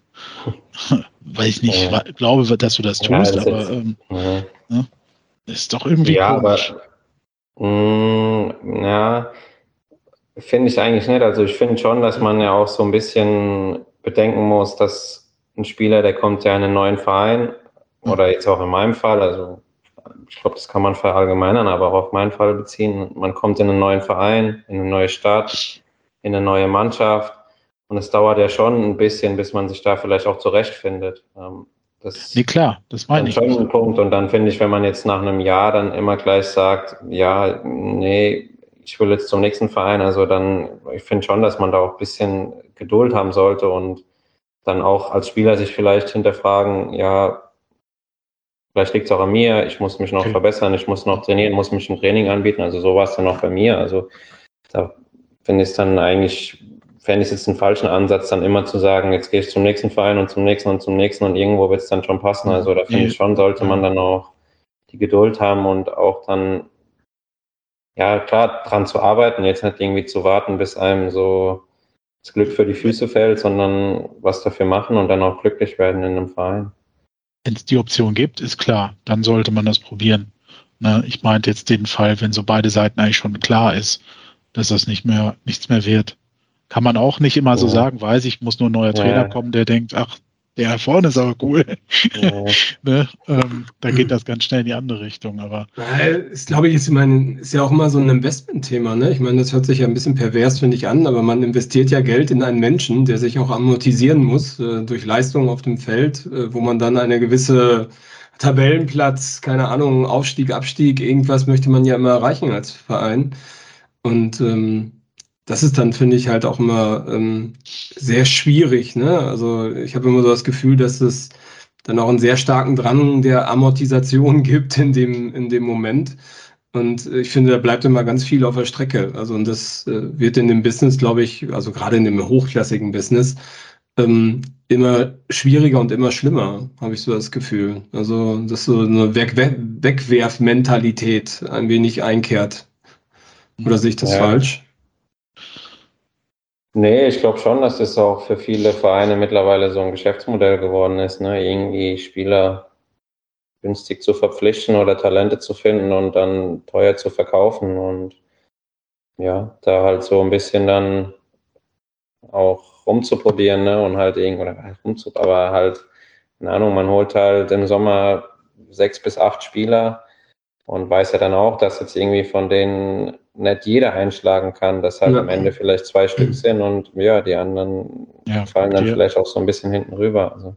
Den Kollegen oh. Pfeiffer an, ne? der ja in Paderborn nicht mal den Sommer überlebt hatte, sondern direkt verletzt. Also äh, war ja auch verletzt und wurde dann, glaube ich, verliehen. Hat für den SC Paderborn jedenfalls nie ein Spiel gemacht und ist jetzt, äh, hat er die zweite Liga weggebombt in Darmstadt. Ne? Also ja. Und hat zwischenzeitlich mal Champions League gespielt. Ja, ja, genau. Als Ergänzungsspieler. Also, auch nicht schlecht. Ja, es gibt halt so verrückte Wege. Ne? Also das ist ja dieses Modell, ähm, äh, wo man, wo sich jetzt dann Paderborner Fans überlegen, hä, der, der Duxch war hier, der Pfeiffer war hier, Und der Tietz war hier. Was ist das? Die haben jetzt über, die haben jetzt fast 60 Tore geschossen in der zweiten Liga. Ne? Ja. Ähm, Ja. ja. das ist halt, Ja, ja Also das kommt ja ich nicht jemand- irgendwie, ja, kommt aufs Umfeld auch an, wo der Spieler dann Ja. auch sich wofür entzündet. Ne? Eben, eben. Das finde ich ist auch so das Spannende, um dann irgendwie so zu sehen, welcher Spieler wo funktioniert. Und Mhm. das ist ja jetzt irgendwie so auf unterem Niveau, also irgendwie zweite Liga, aber man beobachtet es ja auch im Weltfußball. Also keine Ahnung, Eden Hazard, der war in Chelsea über Jahre der überragende Spieler und geht dann für über 100 Millionen nach Real und man denkt, der ist so gut, der wird in jeder Mannschaft sich durchsetzen und spielt da gar keine Rolle. Also Wahnsinn, ne? das kann sich ja auch keiner dann so richtig erklären. Also das kann man ja irgendwie überall beobachten. Das finde ich auch mega spannend und ja, Würdest du noch mal, also wenn du so zurückblickst, in, wenn du noch mal eine Karriere, nach der Karriere hättest, noch mal einen Vierjahresvertrag irgendwo abschließen oder würdest du in Zukunft sagen, auch zwei reichen auch? Ich weiß, vier Jahre sind Planungssicherheit irgendwo auch, aber können halt auch irgendwie sich dann ziehen, wenn es nicht so läuft, ne? äh, ich bin jetzt mal so ehrlich und sage, es ist ja, ein bisschen davon abhängig, wie die vier Jahre dotiert sind. Okay. Ja, gute, Ja. An ja, ehrliche Antwort, Ja. finde ich gut. Ja, Ja. Also das passt. Mhm. Ist ja, Ja, irgendwo logisch. Also wenn ich jetzt weiß, dass ich irgendwo einen super Vertrag bekomme, dann bin ich ja froh, wenn der möglichst lange geht. Wenn er jetzt weniger gut ist, dann habe ich kein Interesse dran, dass er mega lange ist. Also Steffen Baumgart hat ja mal gesagt, er hat ja immer nur für ein Jahr äh, quasi verlängert. Ähm, Ja. Ich würde natürlich da mich auch mal interessieren, wenn da mal ein, anderer Verein, also nach dem ersten FC Köln vielleicht irgendein Verein kommt, der sich sagt, der Typ ist ja der Knaller, den wollen wir jetzt haben, um mit dem in der Champions League äh, aufzufallen, äh, dann wird der bestimmt sicherlich auch mal zwei oder drei Jahre unterschreiben. Das würde ich mal, ja. müsste, müsste man ihn jetzt mal eigentlich eben nebenbei anrufen und mal fragen, Ja. wie er das so sieht inzwischen. Ja, ja. der geht eigentlich immer direkt ans Handy. Wir können es ja mal Ich probieren. weiß. Nee, Spaß. Trinkt wahrscheinlich gerade ein Glas Wein. ja, Mhm. können wir mit einschalten hier. Ähm, Ähm, wolltest du noch was? Sonst Nö. würde ich. Ähm, Okay. Ähm, Philipp, ich habe gestern Abend ähm, vorm Einschlafen mal einfach aus Spaß bei YouTube deinen Namen eingegeben und ähm, bin da auf ein interessantes Video gestoßen und zwar Porträt äh, Philipp Clement, 1. FC Nürnberg 2.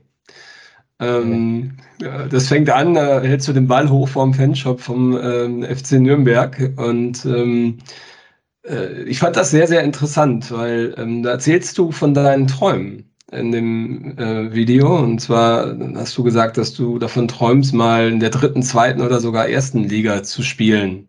Und ich, wenn ich das richtig sehe, ist das circa zehn Jahre her, dass das aufgenommen worden ist. Würdest du heute sagen, diese Träume, die du damals formuliert hast, haben sich erfüllt? Ja, schon, doch, haben sich erfüllt. Ähm, aber noch nicht so komplett, wie ich es mir vielleicht erhofft habe. Also ähm, ich glaube, die Ansprüche wachsen ja auch immer so ein bisschen. Und ich hatte schon halt so den Traum, Bundesliga zu spielen. Und habe ja dann auch jetzt so meine ersten Bundesligaspiele gemacht, ähm, hatte jetzt aber halt nie bei einem Bundesligisten so die Rolle, dass ich mal regelmäßig in der Startelf stand. Und was auch ein bisschen schade war, dass jetzt die letzten zwei Bundesliga-Jahre, die ich so hatte, waren halt beide diese Corona-Jahre. Das heißt, ich habe selten so vor wirklich vollen Stadien gespielt oder, vor in vollen Stadien gespielt, so gerade in den großen bekannten Stadien. Ähm, das ist irgendwie so ein bisschen jetzt noch ein Traum, den ich jetzt vielleicht noch äh, für den Rest meiner Karriere habe. Dann hättet ihr ja doch Aber, aufsteigen müssen. ja. Wie bitte? Dann hättet ihr ja jetzt doch aufsteigen müssen. Ja, ja, ich hätte auch nichts dagegen gehabt. ja. Ähm, ja, nee, aber das ist so, aber es ist halt echt, man, das habe ich auch irgendwie gemerkt, so über die letzten Jahre, man, das sagen auch Fußballer irgendwie so untereinander, es ist schon so eine Fußballerkrankheit, dass man eigentlich immer unzufrieden ist. Ähm, und das war ja auch bei mir so. Ich hatte jetzt vorhin erzählt, dass ich vereinslos gewesen war. Dann bin ich irgendwie zu Mainz gekommen. Dann lief es da ganz gut. Dann kommt man nach Paderborn und steigt da auf, äh, wechselt dann zu einem großen Verein wie Stuttgart. Und dann war ich halt bei Stuttgart, die man ja echt so jetzt vielleicht zu den Top 10, Top 15 auf jeden Fall in Deutschland zählen kann und war dann da so in einer Rolle, dass ich regelmäßig eingewechselt wurde und war dann trotzdem da so mega unzufrieden. Und dann habe ich mir auch manchmal gedacht, wenn ich jetzt irgendwie fünf Jahre zurückgucke, dann war ich irgendwie in der dritten Liga und mhm. bin da rumgetingelt. Und das ist halt irgendwie so, man, das vergisst man oder das vergesse ich auch oft, ne, so, wo man dann so ein bisschen herkommt, so jetzt auf den Fußball bezogen. Und deswegen würde ich schon sagen, dass sich so im Großen und Ganzen die letzten Jahre bei mir echt gut entwickelt haben. Ähm, will aber auch dazu sagen, dass es irgendwie kein Zufall ist und dass ich äh, schon auch viel dafür mache und, und ehrgeizig bin und, und da dran geblieben bin. Und ja, deswegen habe ich schon noch Träume, aber bin trotzdem auch irgendwie zufrieden mit dem, was ich bisher so erreicht habe.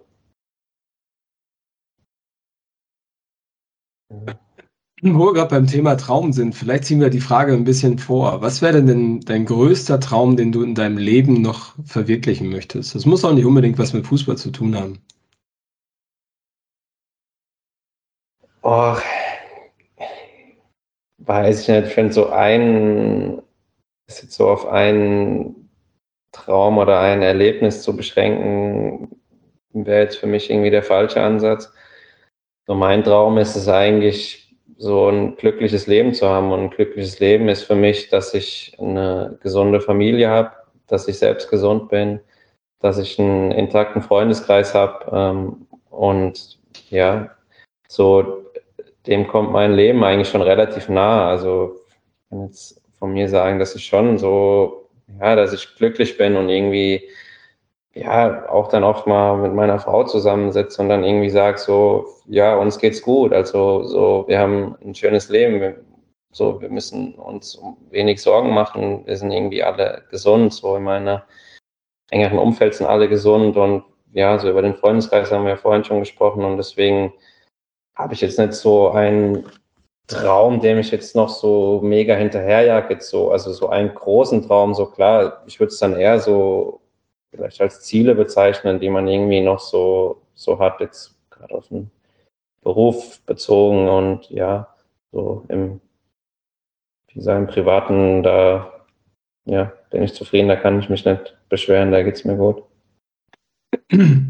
Ich glaube, es ist auch eine sehr gesunde Einstellung. Also ich glaube, das ver äh, verlieren viele aus dem Augen zwischendurch. Also gerade in den Zeiten jetzt, wo wir momentan äh, drin unterwegs sind, äh, dass das, was wir haben, schon Traum genug ist für manche Leute ähm, und dass man das gar nicht richtig wertschätzen kann. Von daher bin ich da ganz bei dir bei dem Thema.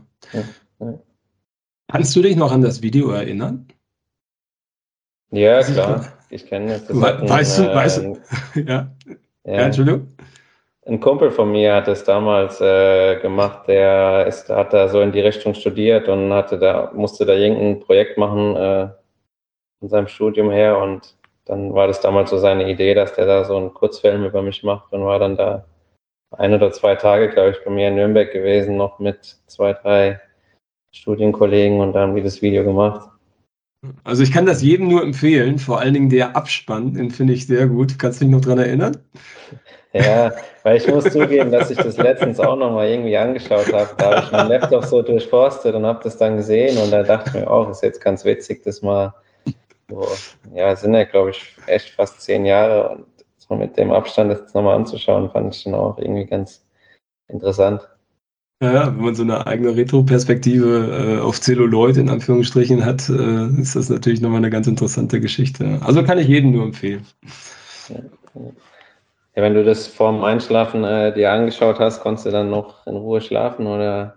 Äh, ja, also so aufwühlend war es nicht. Also ich fand es wirklich interessant. Also das, ich meine, du hast ja auch, ich meine, ähm, ich meine, ich meine, ich habe dich ja auch ein bisschen im Leben beobachten können. Also ähm, also mein Sohn ist VfB-Fan, frag mich nicht wieso. Also ähm, deswegen ähm, konnte ich äh, oder wurde ich immer wieder aktualisiert ähm, über deinen Werdegang äh, beim VfB. Und ähm, ich finde das dann auch ganz interessant zu sehen, wie du so früher warst. Also ähm, deine Entwicklung heute. Ich meine, ich habe dich Freitag im Stadion gesehen. Ähm, also ähm, ich finde es immer sehr, sehr interessant, wie sich so Persönlichkeiten entwickeln. Also das äh, mhm.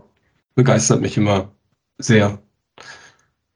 Genau, aber man kann es sich angucken. Es hat keine Alltagsbeschränkungen, das Video, und äh, ich finde es sehr informativ. Und der Abspann, den finde ich wirklich sehr gut. Also da sieht man auch mit der FIFA-Geschichte, was du vorhin gesehen hast. Ja. und wer es genau sehen will, so der aktuell bei mir. ja. Sehr gut, sehr gut. Gut, ähm, jetzt sind wir auch schon bei anderthalb Stunden. Worüber wollen wir noch sprechen? Kevin. Wollen wir es langsam ausklingen lassen? Das können wir auch machen. Das ist mega. Ich, ich finde, es macht mega Spaß, aber wir können, äh, müssen es auch nicht ausreizen. Man kann Philipp ja auch noch mal einladen in, weiß ich nicht, vier Monaten oder so. Dann wissen wir zumindest, wo er spielt und okay. ob es, ob es äh, funktioniert, so zumindest zum Start. Ähm, okay. Wobei, dann ist ja fast schon wieder äh, WM-Pause. Ne? Stimmt, ja, ja, ja schon ein bisschen anders. Ja. Ja. ja. also ich finde es eigentlich ein ganz, äh, ganz gelungenes Ende. Ähm, ja. Würde abschließend vielleicht trotzdem gerne noch mal wissen, ähm, was hast, was geht in dir vor oder ging in dir vor, als du am Freitag dieses Tor geschossen hast? Oder hast, hast du gedacht, Gott, haben die die Mauer beschissen gestellt? Dankeschön. Wieso stehen oder, da nur drei und nicht vier? oder hast du gedacht, ja geil, ey, endlich hat so ein Ding mal wieder funktioniert? Also du bist ja jetzt quasi, du hast ja selber oh. gesagt, du bist ja quasi in der Formkurve jetzt quasi in der Rückrunde halt, also eigentlich bist du jetzt gerade da angekommen, wo du wieder sein wolltest, oder? Also und jetzt ist es ja, so, ja, ja, ich weiß, du sagst, jetzt geht immer noch mehr, aber nee, die letzten Spiele waren jetzt schon ähm, ja, ich war auch dann vor der Verletzung, fand ich, war ich auch schon wieder gut drauf. Da haben wir bloß als Mannschaft nicht ganz so performt und auch nicht so die Ergebnisse äh, erzielt. Aber da fand ich eigentlich auch, dass ich schon dann so von Spiel zu Spiel besser wurde. Was jetzt halt die letzten Spiele hinzukommt, dass ich halt jetzt wieder ja, Tore geschossen habe und Tore vorbereitet habe. Ne? Das mhm. ist mir gerade so in den ersten Spielen so ein bisschen abgegangen. Ähm, ja, bei so einem Tor, ich freue mich eigentlich einfach nur und ich muss sagen, ich finde es auch immer so, mittlerweile hat ja gefühlt jeder Spieler so seinen personalisierten Jubel und hat da irgendwie eine Choreografie drauf. Und ich könnte mir das selbst irgendwie gar nicht so wirklich vorstellen, weil ich mich halt einfach freue und dann, ja, so freue, aber da jetzt nicht irgendwie bewusst planen, so ich mache jetzt das und das, weil dann irgendwie ja so die, ich mich von den Emotionen leiten lasse und irgendwie einfach, ja, einfach halt Freude da ist über Hört man sich dann auch mal so einen Kommentator im Nachhinein noch an, der so ein Spiel, also so ein Tor, also der ist bei beiden, äh, der Hansi Küpper hat es ja auf Sky kommentiert, der ist bei beiden Toren, also auch äh, von Muslia, ähm, äh, bei beiden Toren völlig ausgerastet ja. und äh, ja. hat da in höchsten Tönen geschwärmt. Ähm, äh, hört man sich das in, also wo du sagst, du guckst viel auch, guckst du dir also nochmal Spiele auch an? dann rückblickend? Ja, also ich gucke mir immer nochmal das Spiel eigentlich komplett an. Ähm, schon auch mit einem bewussten Fokus dann halt auf meine Szenen. Aber das mache ich dann eher so aus, schon auch irgendwie aus, was ist da jetzt der richtige, also für ein ja, um Learning und irgendwie so für Entwicklung, dass ich selbst halt irgendwie nochmal mir Szenen anschaue. Hast du eigentlich noch diese coole Trainingsbrille, mit der du früher trainiert hast? Deine ja, die habe ich auch noch. Ja. ja, ja, ja. Ich weiß nicht, wie man das erklären kann. Also du kannst wahrscheinlich am besten erklären, was das für eine Brille ist. Ja, ja das ist ja so. Äh, also ich habe mich, als ich es zuerst mal ge gesehen habe. so der Überbegriff, ja. Ja. Bitte? Und diese Brille, die, die kann, das ist schwer zu erklären, ähm, die kann so äh, abdunkeln und wieder hell machen. Und das heißt, wenn du jetzt irgendwie, wenn jetzt ein Ball auf dich zufliegt, dann siehst du den immer nur so in Bruchteilen. Also du siehst den, dann ist er wieder kurz weg, dann siehst du den, dann ist er wieder kurz weg und dann muss ja dein Auge und dein Gehirn im Prinzip die Kurve von dem Ball so berechnen in den Phasen, in denen der Ball eben nicht gesehen wird. Und da kannst du dann diese Phasen halt verlängern, dass der Ball dann immer, immer länger äh, nicht gesehen werden kann und so dann einfach so ein bisschen äh, das visuelle System zu trainieren. Marco hatte, glaube ich, nicht verstanden, wie die heißt, die Brille. Äh, ach, wie, äh, Shutter, ne, wie, äh, Nee, du hattest vorhin, du gerade hast du irgendeinen Ausdruck genannt. Ah, nee, äh, St Strobo-Brille heißt die. Das ist so Strobo-Light, ah, okay. wie auch im, im, im, in der Discos oder so. Ähm, ja. Auf dem, ja. auf dem Prinzip basiert die, glaube ich. Und als ich ihn das erste Mal mit dieser Brille auf dem Trainingsplatz vor diesen paar Jahren gesehen habe, dachte ich, was macht der da? der trainiert jetzt mit Sonnenbrille. ja. Ähm, für mich wäre jetzt so der Abschluss noch, ähm, du hast vorhin gesagt, Fans. Ähm, wird momentan sehr oft und sehr gerne besprochen. Ähm, man hat jetzt schon in den letzten beiden Heimspielen gemerkt, dass die wieder da sind, oder? Also das ja. glaube ich, auch als Spieler, also mir tut's gut, egal in welcher Funktion, als, egal als Fan oder als äh, Berufstätiger.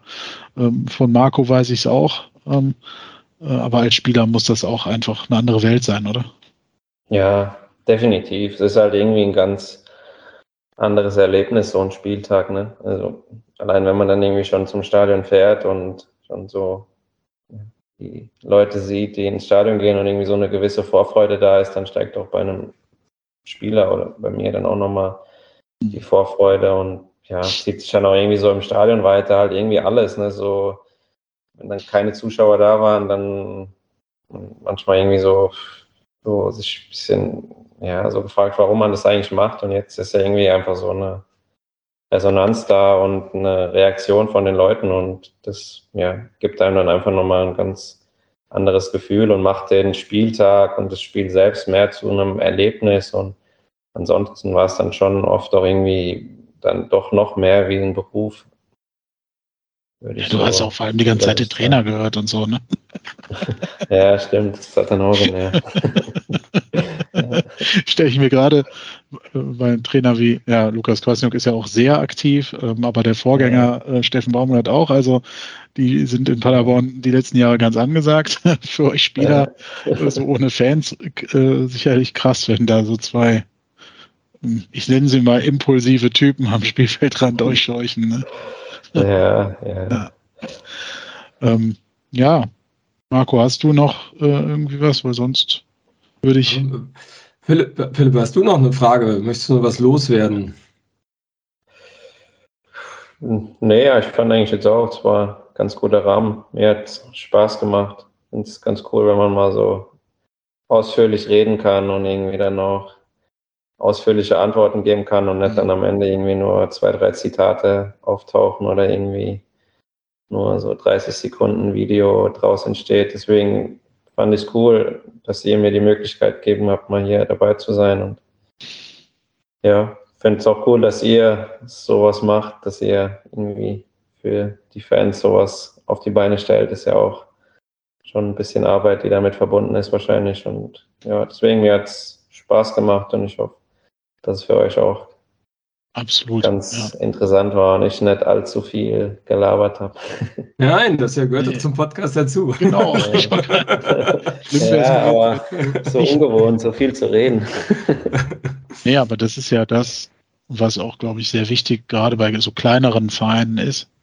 Ähm, weil, klar, Bayern München-Fan hat rund um die Uhr, kriegt der Material und wird vollgepumpt ja. mit Interviews, mit Videos mit keine Ahnung was für Sachen.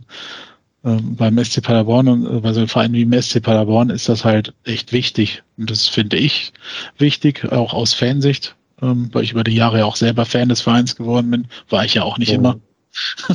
ähm, okay. Bin ja auch irgendwann nach Paderborn gezogen. Ne? Und ähm, okay. ja. Und mit dem Beruf kam das bei mir, dass ich ja täglich immer wieder bei diesem Verein war und dann Fan des Vereins wurde. Ne? Ja, so. Sag ruhig, wenn du früher gut fandest. Ja, ja ich würde mich jetzt auch mal interessieren.